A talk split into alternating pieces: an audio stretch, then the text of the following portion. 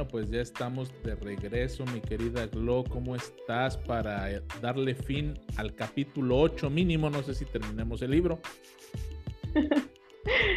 el capítulo, eh, bueno, el capítulo 8 está chiquito, pequeño.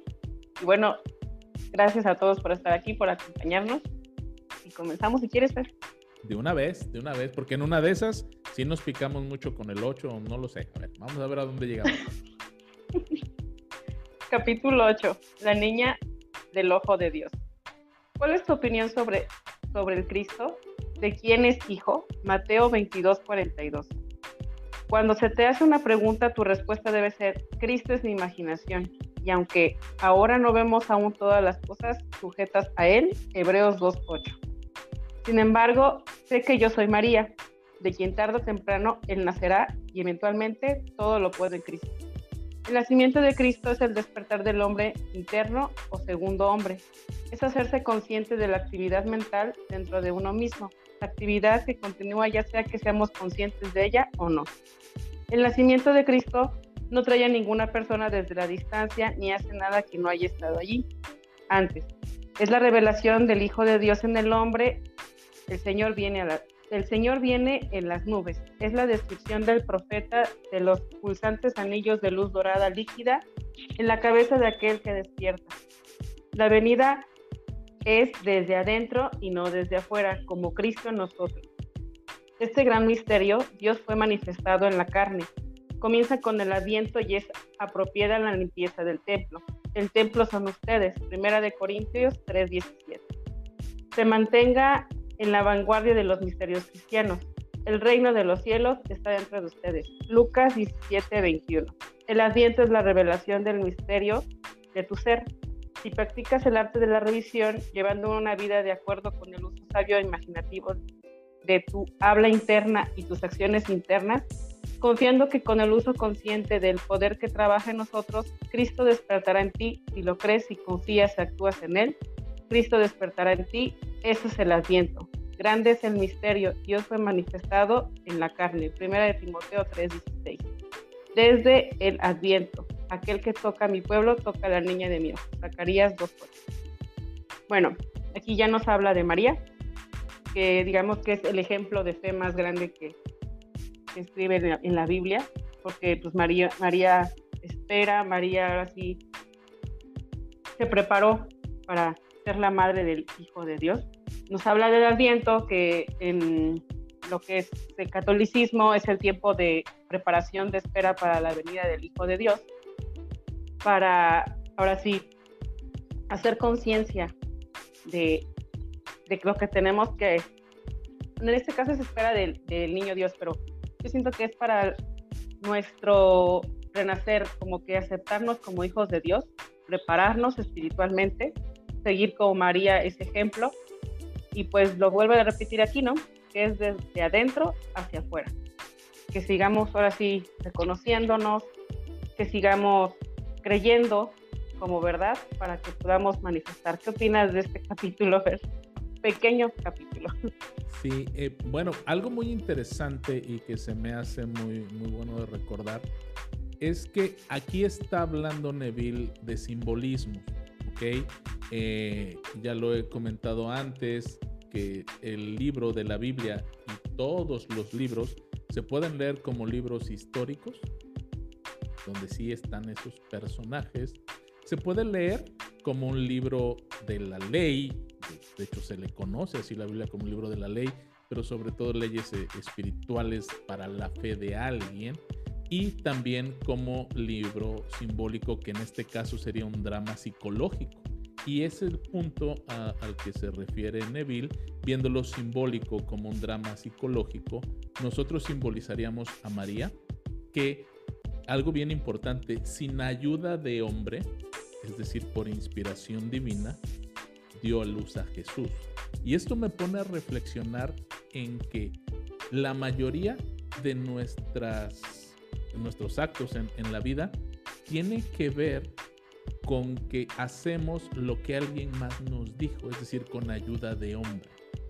El primer punto que, llama mi atención es que debemos poder ser capaces de concebir a Jesús, es decir, recordar quiénes somos, asumirnos como María y decir, a mí no me interesan las críticas de que estoy embarazada y aún no me he casado. En esos tiempos era muy visto. Incluso se dice, eh, eh, hay unos escritos que avalan que José, el, esposo de María, la repudió e intentó dejarla secretamente para no verse él envuelto en este escándalo, pero tampoco poner en entredicho eh, a María. Entonces quiso hacerlo de manera discreta, por eso dicen que pues, era un varón también noble y tenía sus propios adjetivos, porque no, a él, él sí le importaba un poquito lo que fueran a decir y trató de escurrirse, pero a María no le importó. Y, también supo esperar, como bien comentas, los tiempos, porque cuando el ángel se le aparece a María y le dice, aquí concebirás y darás a luz un niño y será su nombre Manuel, bla, bla, bla, todo esto, eh, María dice, lo único que dice, bueno, ¿y cómo será esto si no conozco varón? Eh, tranquilo, el santo ser que nacerá de ti vendrá así, así, así. Y ella no cuestionó, simplemente creyó, creyó en esa creación. Entonces, creo que la primera transformación, hablando de manera simbólica, sería asumirte como María, más allá de como el templo, que en muchas religiones dicen, tú eres el templo de Dios, eres el templo del Espíritu Santo, mantente santo, y está bien con eso. Pero hay otra parte donde justamente esto que menciona Neville, si yo me transformo y me asumo como María, entonces el santo ser que nacerá y que hará milagros posteriormente, que es mi imaginación, es una imaginación limpia, como la de niños, por eso debemos ser como niños para entrar en el reino de Dios, donde no cuestionabas, oye, esto es una USB, un USB y tiene información que se puede dañar. Por favor, no juegues con ella. Y un niño diría, ¿cómo no? Yo, eh, no le importa la información que hay dentro, ¿no? no cuestiona muchas cosas, él solo se divierte. Entonces, ¿cuántas y tantas veces nosotros nos cuestionamos porque tenemos enseñanzas del pasado, tomamos la vida tan en serio y ahí se nos empieza hacer nudos el engrudo, decimos aquí en México, se nos hace bolas el atole. ¿Por qué? Porque estamos revolviendo varios conceptos. Si nosotros logramos interpretar correctamente el papel de María esperando los tiempos de gestación, en que Jesús, nuestra maravillosa imaginación, empiece a hacer las cosas sin importar lo que diga el entorno, sin importar las voces, y que aún como María, cuando digamos, quiero que materialices el agua en vino, Jesús le dijo, tranquila mujer, aún no ha llegado mi hora. O sea, todo tiene tiempos. Para que nuestra mente lo entienda, todo tiene tiempos en este 3D. Entonces, no cabe la desesperación y esa parte a veces de soberbia malentendida. Es que yo soy Dios y si yo digo que mañana se tiene que hacer, se hace y, y caemos ya como que en una inclinación no tan sana. Dicen que se dice que los extremos eh, se tocan, pero ningún extremo es saludable. Hay que permanecer en este punto, si en medio, a la hora de tomar decisiones, no permanezcas en medio o frío o caliente o, a, César o a Dios, o sea, eh, y no revolver esa información. Creo que en este punto de nuestra vida es poder estar en la parte media para poder avanzar Primero que nada, transformándonos en María, donde no nos importe nada, sabiendo que vamos a dar a luz nuestra maravillosa imaginación, que tampoco le va a importar nada y que así sucederán las cosas en el tiempo que deben suceder. Creo que si hacemos eso nos daría muchísima tranquilidad en nuestra vida porque lo que va a ser es es lo que yo determino, pero también con las condiciones que yo he generado, asumiéndome ya como María, dando a luz una imaginación sin ayuda de hombre, es decir, algo que venga limpio y sabiendo que ahí es y sabiendo desde la parte de certeza, sabiduría, ¿no? Eso es lo que pienso. ¿Tú cómo ves, mi querida Glo? Sí, así es. Aún así, mm, tener mucha fe, porque es un ejemplo que, que da María, ¿no? Tiene una fe incrementable, ¿no? Vea lo que vea, pase lo que pase, a morir a su hijo en la cruz y María siguió teniendo fe, ¿o no? Así es. Y, algo, y algo importante al final ahorita me estaba acordando es que también María en algún punto supo someterse a Jesús a pesar de que era la madre. Es decir, yo voy a dar a luz a Jesús. Y Jesús tiene unos estándares que aún yo debo respetar. Porque dijo, mujer, aún no ha llegado mi hora cuando transformó el agua en vino. Y cuando ya llegó la hora, María misma le dijo a los meseros, hagan todo cuanto Él les diga. O sea, ya no me hagan caso a mí, hagan todo cuanto Él les diga. ¿Y qué pasa a veces? Que nosotros queremos seguir teniendo el control de la imaginación, no queremos que fluya, queremos meternos en el cómo y en el cuándo y de qué manera. Hey, ¿tú quieres vino? Sí. Cuando llegue la hora tendrás vino, se convertirá el agua en vino. Pero cuando llegue ese momento, pon todo el apoyo a disposición de la imaginación. No te metas en el cómo, no te metas en el cuándo, no te metas a qué hora. ¿no? Entonces sería muy, muy importante dejar fluir. Así es.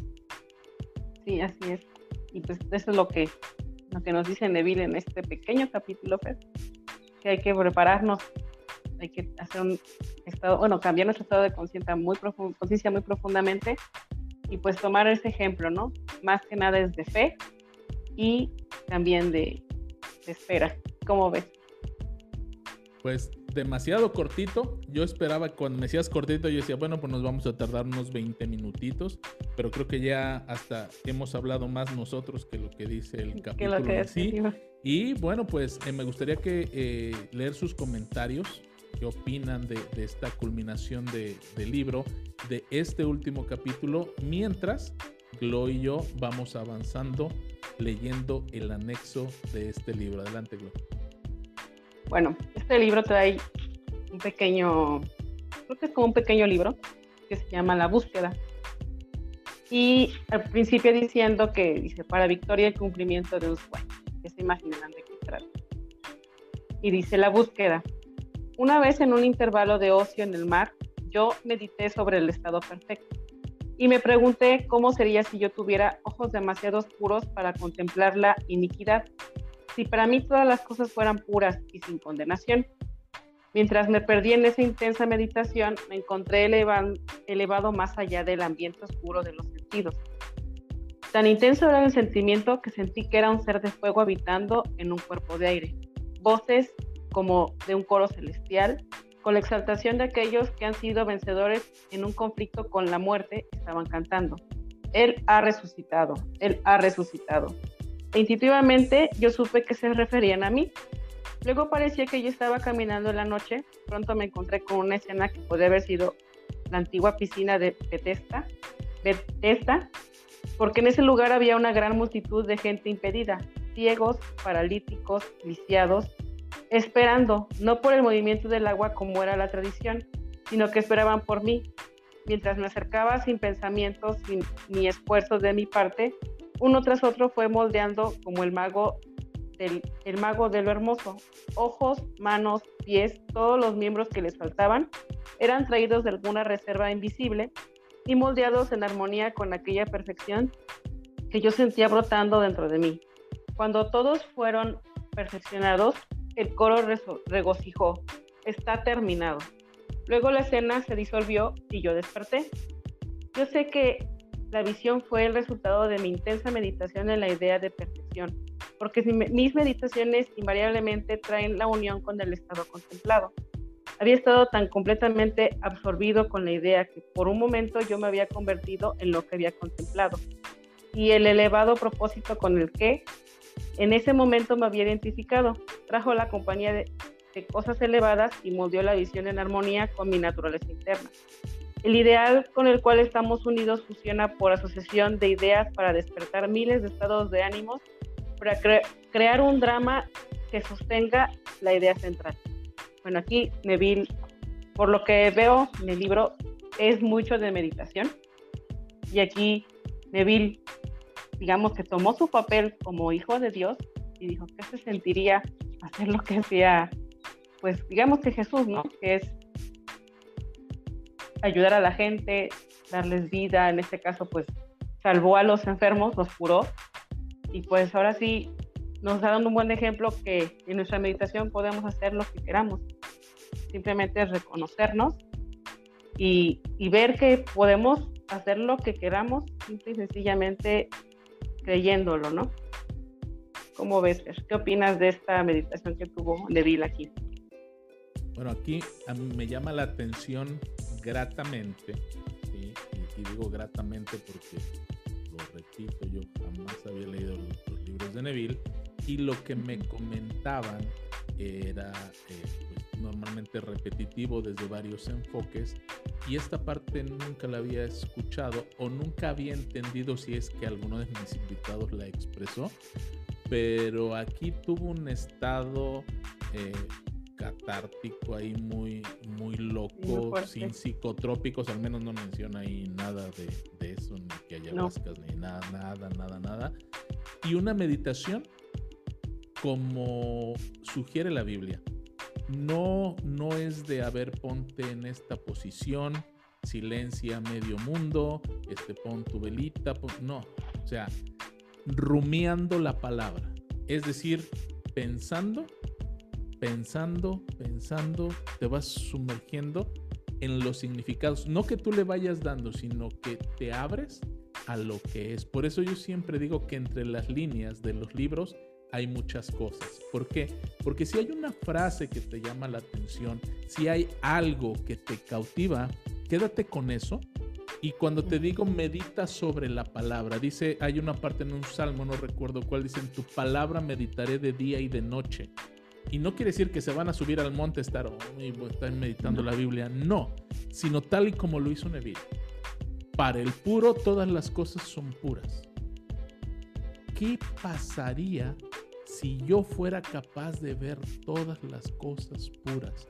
¿Cómo puedo hacer para ver las cosas puras? Y se va, se va, entra así a los espacios en blanco entre cada letra y cuando vemos se va. No dijo que estuviera en una posición especial para meditar, no, o sea, en tu palabra meditaré de día y de noche, dice la Biblia también. Entonces lo hizo rumiando, no tratando de buscar significado, sino cómo sería, cuál sería la experiencia.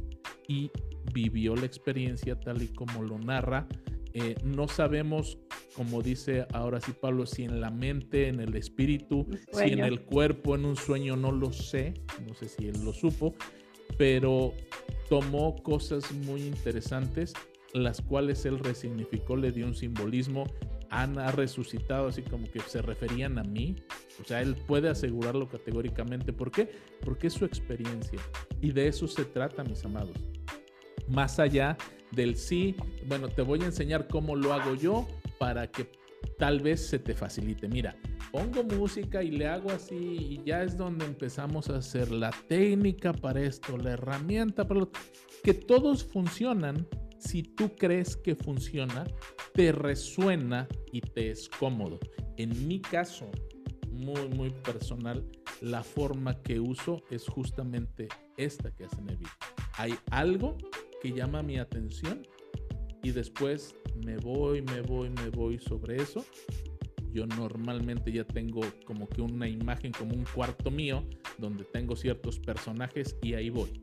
Ajá, y ahí encuentro todas las respuestas. En alguna ocasión eh, que estaba pasando por una situación muy complicada hace bastantes años, eh, me vino a la mente el preguntar, ¿qué hago? Ante esta situación, ¿qué hago? Y escuché lo que yo le llamo la voz, que finalmente es mi voz del subconsciente, diciendo, ve al principio. Yo lo ignoré y me metí a bañar. ¿Qué hago? Ve al principio. Y como yo tengo un humor muy ácido, me contesté diciendo, ay, sí, ve al principio. En el principio hizo Dios los cielos y la tierra, la tierra estaba desordenada y vacía. Así está mi vida ahorita, desordenada y vacía. Y dijo Dios, hagas, ok, entonces tengo que usar mi palabra creyendo para poder crear. Y eso me metió en una meditación. Fueron el tiempo que tardo en bañarme. Pero en mi mente fueron días, semanas de estar dando vuelta, me empezó a bajar literalmente así como información, como los numeritos de Matrix. Puedes hacer esto, esto, esto, lo otro, vas a hacer de esta manera. Yo salí del baño completamente renovado, con una visión completa, con la certeza de que iba a ser. Y todo empezó con una broma acerca de un párrafo. Por eso es importante, mis amados, y, no solo la Biblia, o sea, me ha pasado también con el Bhagavad y otros libros sagrados, pero que tú leas, que tú leas, porque de dónde carambas va a sacar información tu consciente de tu subconsciente si no le estás metiendo nada más que programas X. Y no digo que esté mal que veas programas X, o sea, son divertidos y si te sacan de un estado de conciencia, de tristeza, pues diviértete. Ajá. Pero todo lo que veas, que sea con la intención de que algo aprendas. Hay una película buenísima que se llama Free Guys. Es de videojuegos. Eh, mi hijo es gamer y, decidí ver la película y tiene un montón de enseñanza. No las voy, le voy a espolear, pero véanla con la intención de aprender. Y todas las películas, véanlas con la intención de aprender todos los libros que llegas a su mano con la intención de aprender, porque eso, de eso estás alimentando tu parte subconsciente. Son los software que le estás bajando de información a tu computadora. Que cuando tienes una situación, sabes que ahí está todo, de ahí vas a echar mano. Porque de otra forma, tendrías que estar preguntando, ¿está bien o está mal que haga esto? ¿Está bien o está mal que haga el otro?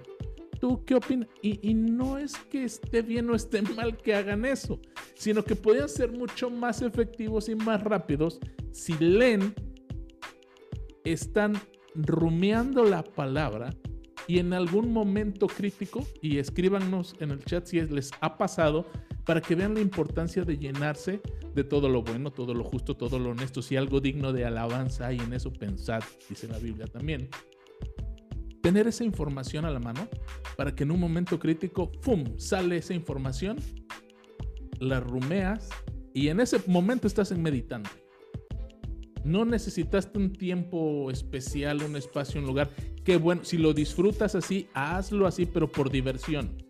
No porque esperas encontrar la respuesta a tu vida. La respuesta a tu vida viene en cualquier momento que tú estés concentrado, enfocado en esa parte de aquí y ahora. Entonces, eh, se me hizo muy, muy buena esta parte porque no la había escuchado. Así es. Primero descubrí esta estrecha relación de los estados de ánimo con la visión. Cuando, tenía unos, cuando yo tenía unos siete años, me di cuenta de que una vida misteriosa se movía dentro de mí, como un océano tempestuoso de aterrador poder. Siempre sabía cuándo estaría unido con esta identidad oculta, pues mis sentidos estaban expectantes en las noches de estas visitas y sabía, sin lugar a dudas, que antes de la mañana estaría solo con mi inmensidad.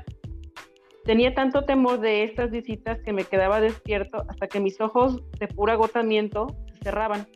Cuando mis ojos se cerraban en el sueño, ya no estaba solitario, sino apropiado completamente por otro ser y sin embargo sabía que era yo mismo.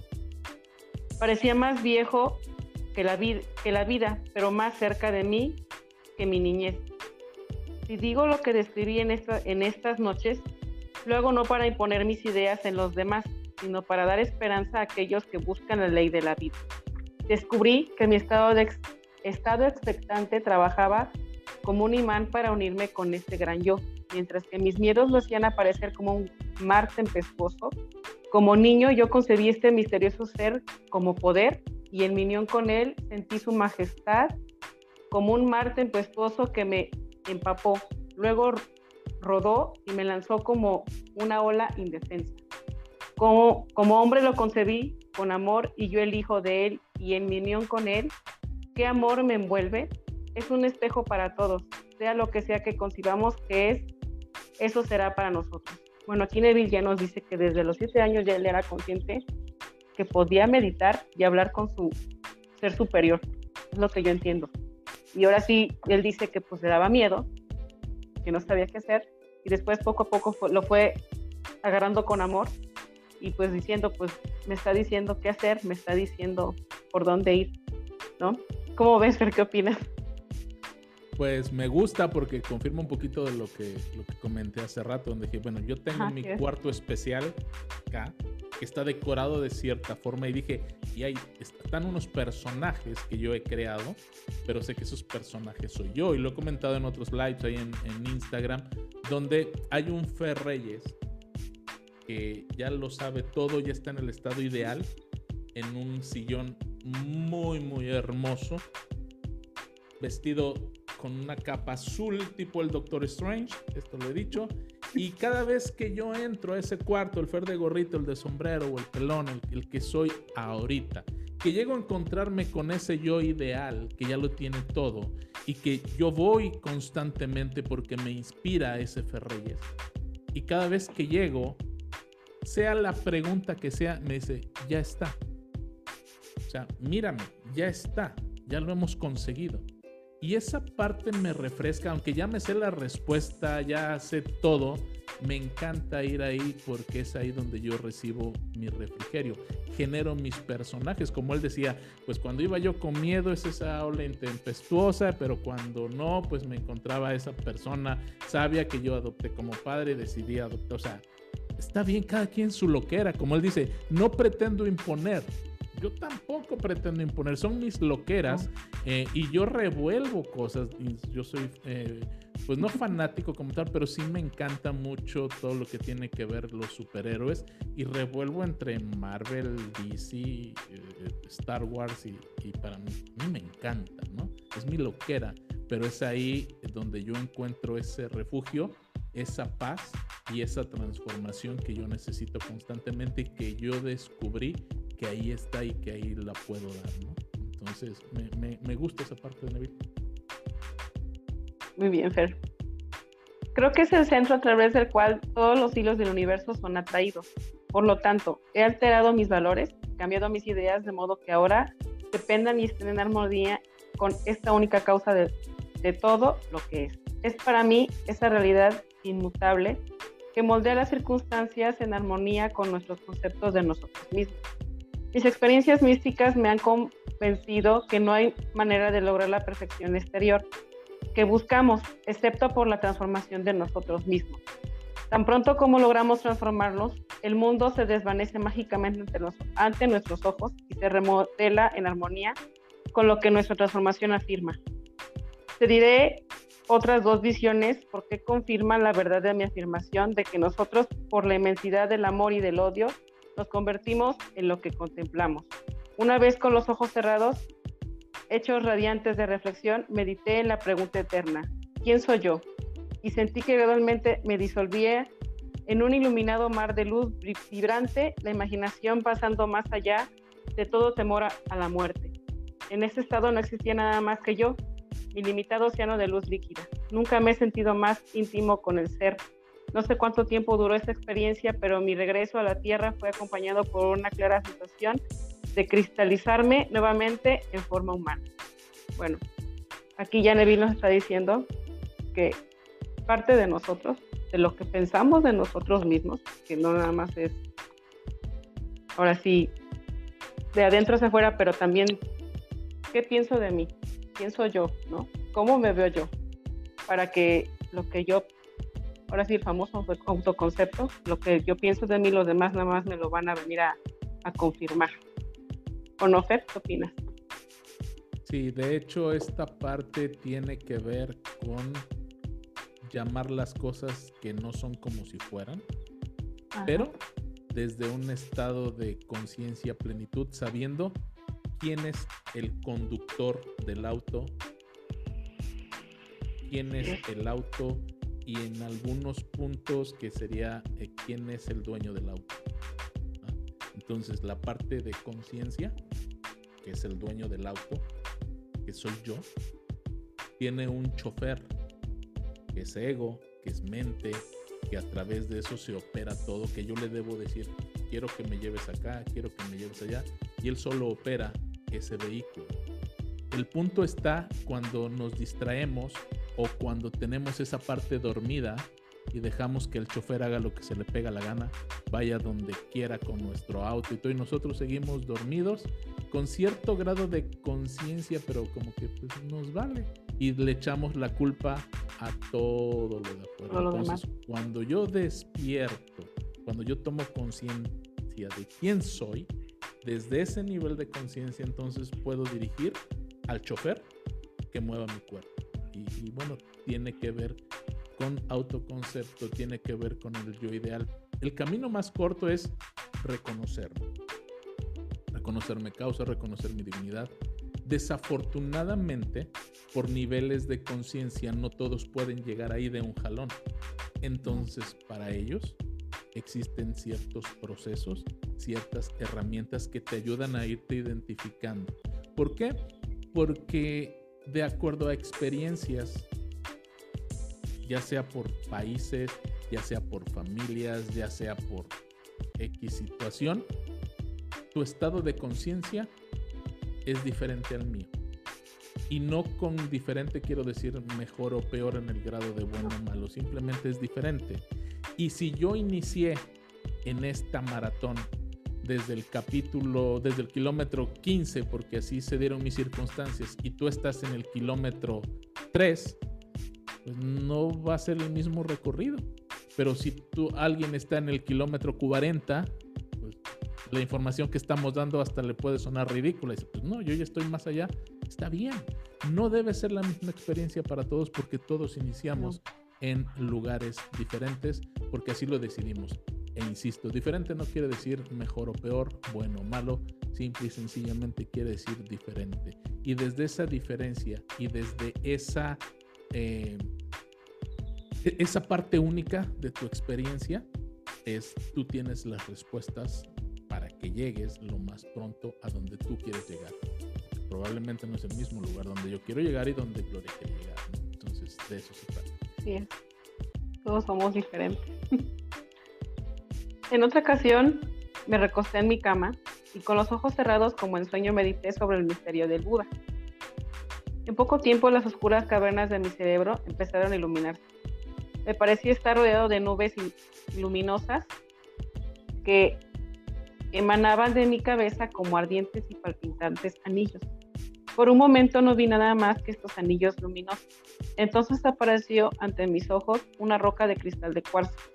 Mientras lo miraba, el cristal se rompió en pedazos y manos invisibles rápidamente formaron el Buda viviente.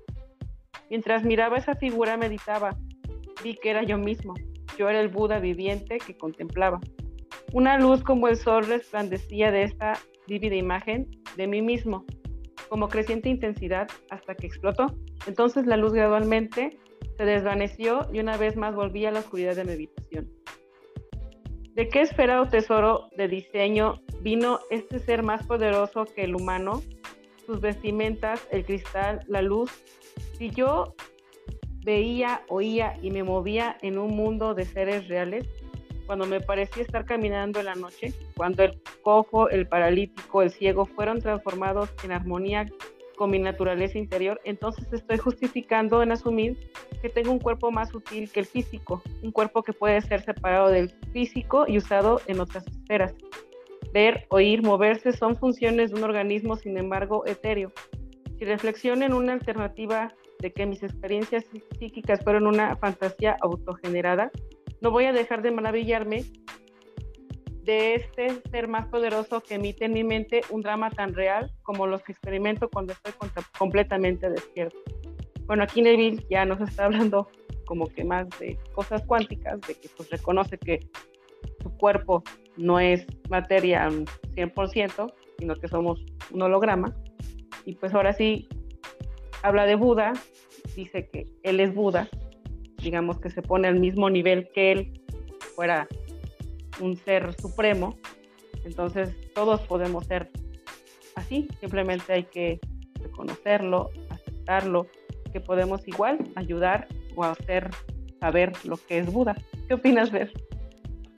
Pues otra vez eh, nunca había escuchado esta, esta parte porque eh, la mayoría encajona Neville Goddard con la parte eh, bíblica y en algunos puntos pastoral evangélica, aún sabiendo que es uno de los místicos de los últimos tiempos más reconocidos, y toca varias disciplinas. Para mí la orientación es la que, la que he comentado en otras ocasiones, buscar un hilo conductual de verdad, independientemente de la religión, de la fe que profeses, de la herramienta que te sea útil, eh, sea a través de la parte etérica, energética, astral, católica, bla, bla, bla, todo te lleva a lo mismo y se trata de ti adentro, adentro de ti, hablándole al cuerpo, hay una mente. Adentro de ti, mente, hay conciencia, que es quien guía. Y conciencia somos todos y cada uno de nosotros. Entonces, cuando estamos en esa posición, bien anclados y sabiendo cómo funciona, puede ser hasta el pato Donald enseñando lo que quiera. Sí, así es. En estas exaltadas meditaciones entra, he entrado una y otra vez y sé sin lugar a dudas que ambas asunciones son verdaderas. Alojado dentro de esta forma de tierra hay un cuerpo sincronizado con un mundo de luz y mediante intensa meditación lo he levantado como un imán a través del cráneo de esta oscura casa de carne. La primera vez que desperté los fuegos dentro de mí pensé en mi cabeza que mi cabeza explotaría. Hubo una inmensa vibración en la base de mi cráneo, luego un repentino olvido de todo. Entonces me encontré vestido con una prenda de luz y sujeto al cuerpo dormido en la cama por un cordón elástico plateado. Mis sentimientos eran tan exaltados, me sentí relacionado con las estrellas. En esa vestidura vagaba por esferas más familiares que la Tierra, pero encontré que como en la Tierra las condiciones eran moldeadas en armonía con mi naturaleza, fantasía autogenerada. Te oigo decir, no más, no más que las cosas de la no más que las cosas de la tierra.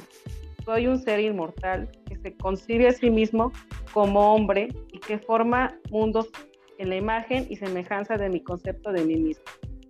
Lo que imaginamos, eso somos. Por nuestra imaginación hemos creado este sueño de vida y por nuestra imaginación volveremos a entrar a este mundo eterno de luz, convirtiéndonos en lo que fuimos antes que imagináramos el mundo. En la economía divina nada se pierde. Nos podemos perder nada excepto por el, nada por el descenso desde la esfera donde la cosa tiene su vida natural. No hay poder transformador en la muerte y ya, y ya sea aquí o allá, moldeamos el mundo que nos rodea por la intensidad de nuestra imaginación y sentimiento. E iluminamos o, o oscurecemos nuestras vidas por los conceptos que tenemos de nosotros mismos. Nada es más importante para nosotros que nuestra concepción de nosotros mismos, y especialmente esto es cierto de nuestro concepto de aquel que está en lo profundo, oculto dentro de nosotros. Bueno, nos vuelve aquí a hablar del autoconcepto, lo que sentimos profundamente, lo que imaginamos en nosotros, aunque los demás no lo vean, los demás no lo van a confirmar, no lo van a decir. Si nosotros no, no pensamos que, que merecemos, si nosotros mismos nos hablamos con escasez, los demás nos lo van a venir a confirmar. Simple y sencillamente, si nos sentimos tristes, si nos sentimos mal, los demás nos van a venir a lo mejor a lastimar, ¿o no? ¿Cómo ves, ¿Qué opinas? Así es. Sí, y, y más allá de esto también me llama la atención que menciona en Cordón de Plata, donde ya en otros capítulos hemos visto que, que menciona proyecciones, viajes astrales posiblemente y ahora al mencionar el cordón, eh, los desdoblamientos, ¿no? O sea, el cordón de, de, plata, no sé si más adelante menciona el cordón de oro y hasta dónde va a llegar este hombre porque finalmente eh, más allá y, con esto termino de, quitarme el concepto que yo tenía y que probablemente muchos tenían de, de la parte evangélica pastoral es un gran místico y ocultista. Así es. Así es. Aquellos que nos ayudan o nos obstaculizan, ya sea que lo sepan o no, son los sirvientes de esta ley que moldea las circunstancias externas en armonía con nuestra naturaleza interna. Es nuestro concepto de nosotros mismos lo que nos libera o nos encadena, aunque puede usar agencias materiales para lograr su propósito. ya que la vida moltea el mundo externo para reflejar el arreglo interno de nuestras mentes, no hay manera de lograr la perfección externa que buscamos, excepto por la transformación de nosotros mismos. Ninguna ayuda viene de afuera. Las colinas a las que elevamos nuestros ojos son las que de un rango son las de un rango interno. Es pues a nuestra propia conciencia que debemos volvernos como la única realidad, el único fundamento sobre el cual todos los fenómenos pueden ser explicados. Podemos confirmar absolutamente en la justicia de esta ley que nos dará solo eso, que es la naturaleza de nosotros. Bueno, aquí lo mismo al autoconcepto y más simplemente que los demás están presentando como un papel que nosotros les damos. Si nosotros les damos el papel de malos, eso vamos a ver. Si les damos el papel que la gente nos ayuda, que la gente es bondadosa, es lo que vamos a ver. Pero también depende de nosotros el concepto que tengamos de nosotros. ¿Conocer? Así es, así es. Y, y escuchando esta parte, puedo entender desde mi, mi perspectiva cuando se refiere a no hay, existe el otro, o sea, no hay nadie a quien cambiar. Ay, señores, señoras, si yo estuviera tan metido en mi interior, en mi mundo, creando personajes y disfrutándolo, créanme que no estaría aferrado a ver qué está haciendo el otro y tratando de cambiar al otro para que se incorpore a mi mundo y lo voy a firmar y lo voy a decir y en el trabajo fulanito y tantas cosas que queremos traer de afuera hacia nuestro interior cuando adentro tenemos todo para crear lo propio. Y que no es que no exista el otro, el otro existe teniendo su propia experiencia, pero yo no le voy a cambiar porque hay algo que se llama respeto. A no ser que el otro me diga, oye, apóyame, como ves, necesito tu opinión. Entonces yo le compartiré de lo que hay en mi mundo, porque nadie puede dar lo que no tiene. Entonces yo debo estar ocupado creando mi mundo, viviendo mis experiencias, en ese éxtasis total, disfrutando. Y si en algún punto algo no armonioso está en mi vida, saber que yo lo creí, que desde aquí adentro lo voy a enderezar. O sea, es una vida toda hacia adentro, disfrutando las experiencias de la fuera. Aún las experiencias que no me agradan porque me están enseñando algo de manera sensorial para poder seguir trabajando y creándolo aquí adentro. Eso es maravilloso y qué bueno que lo mencionan. Sí, así es. Intentar cambiar el mundo antes de cambiar nuestro concepto de nosotros mismos es luchar contra la naturaleza de las cosas. No puede haber cambio externo mientras no haya primero un cambio interno. Como es adentro, así es afuera. No estoy abogando por la indiferencia filosófica cuando sugiero que debemos imaginarnos a nosotros mismos como ya siendo aquello que queremos ser, viviendo en una atmósfera mental de grandeza, en lugar de usar medios físicos y argumentos para lograr el cambio deseado. Todo lo que hacemos si no es acompañado por un cambio de conciencia, no es sino es un útil de ajuste de las superficies. Aunque trabajemos o luchemos, no podemos recibir más de lo que nuestras suposiciones subconscientes afirman. Protestar contra cualquier cosa que nos suceda es protestar contra la ley de nuestro ser y nuestro gobierno sobre nuestro propio destino.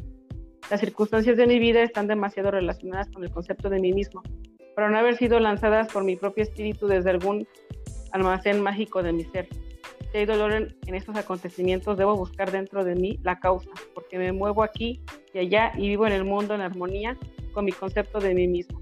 Ahora sí, si tratamos de arreglar las cosas por fuera, ahora sí va a ser el doble de trabajo cansado, ¿no?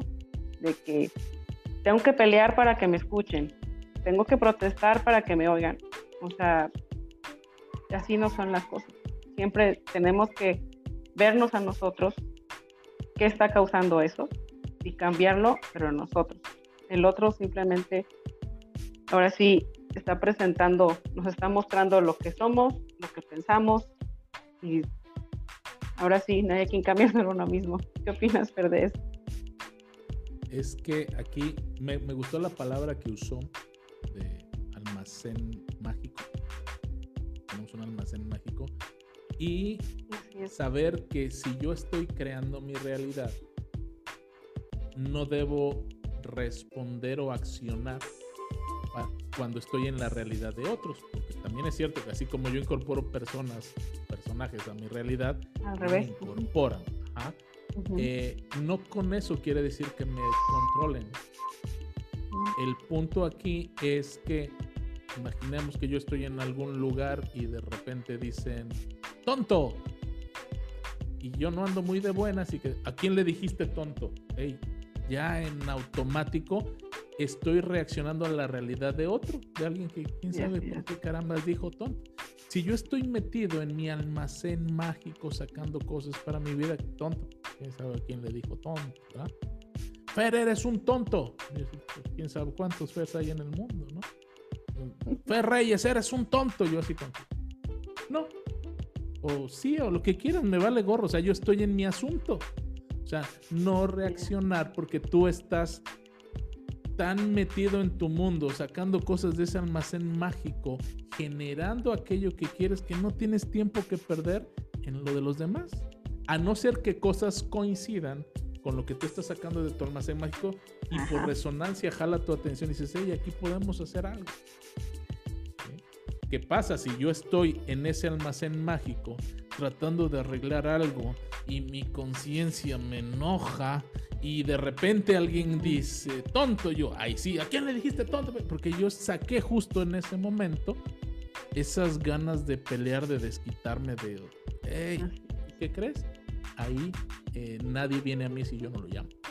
Entonces estemos conscientes de lo que pasa a nuestro alrededor, pero en ese consciente no es estar ahí, ay, ¿qué pasa? ¿Qué pasa? ¿Qué pasa? Porque pues, no va a pasar nada porque no estás generando nada, porque estás pendiente afuera. ¿Ok? Entonces, estar metido en ti, ensimismado. Te dicen, es que es egoísta. No, o sea, es, mío, es mi vida, es lo que yo voy a hacer. Y conforme estás generando esto, vas observando lo que pasa a tu alrededor y es sí o sí todo aquello que estás sacando del almacén mágico. Así es, exactamente. La meditación intensa produce una unión con el estado contemplado. Durante esta unión vemos visiones, tenemos experiencias y comportamientos de acuerdo con nuestro cambio de conciencia. Esto nos muestra que la transformación de la conciencia dará como resultado un cambio de entorno y comportamiento. Sin embargo, nuestras comunes alteraciones de conciencia a medida que pasamos de un estado a otro no son transformaciones, porque cada una de ellas es rápidamente sucedida por otra en la dirección inversa. Pero cada vez que un Estado se vuelve tan estable como para expulsar definitivamente a sus rivales, entonces ese estado central habitual define el carácter y es una verdadera transformación. Decir que somos transformados significa que las ideas anteriormente periféricas en nuestra conciencia ahora ocupan un lugar central y forman el centro vital de nuestra energía. Todas las guerras demuestran que las emociones violentas son extremadamente potentes en precipitar la reorganización mental cada gran conflicto ha sido surgido por una era de materialismo y codicia, en la que los ideales por los cuales el conflicto ostensiblemente se llevó a cabo, a cabo son sugeridos. Esto es inevitable porque la guerra evoca odio, lo cual impulsa un descenso en la conciencia del plano del ideal a nivel del que el conflicto es librado. Si nos volviéramos tan emocionalmente apasionados sobre nuestros ideales como lo hacemos sobre nuestras aversiones, ascenderíamos al plano de nuestros ideales tan fácilmente como ahora descendemos al nivel de nuestros odios. Bueno, aquí ya nos está hablando Neville. Si con, como cuando nos peleamos con alguien con ese sentimiento de, de aferrarnos a yo tengo la razón, con esa, de esa manera haríamos todas las cosas, pero para nosotros internamente, las cosas se manifestarían muy fácilmente porque les metemos tanta emoción, tanto coraje, tanto, diré aquí, tanto odio, que por eso se manifiestan así tan, así tangiblemente que ahora sí podemos decir la guerra, ¿no? De que tanto es la codicia y por eso hay guerra, ¿no? Así es. ¿Qué opinas, Fer? Pues de hecho redondea un poquito lo que había comentado, ¿no? Si yo estuviera tan entretenido y tan apasionado en mi almacén en mí. mágico, estaría creando, pero si en algún punto eh, hay molestia en mí, pues lo voy a crear más rápido y alguien va a gritar algo que me moleste. Y tiene que ver con la pasión que le pongas a cada cosa también. Entonces, Entonces, creo que eh, eh, ahora sí que Neville cerró mi comentario. Así es. El amor y el odio tienen un mágico poder transformador. A través de su ejercicio nos convertimos en la semejanza de lo que contemplamos. Por la intensidad del odio creamos en nosotros mismos la naturaleza que imaginamos en nuestros enemigos.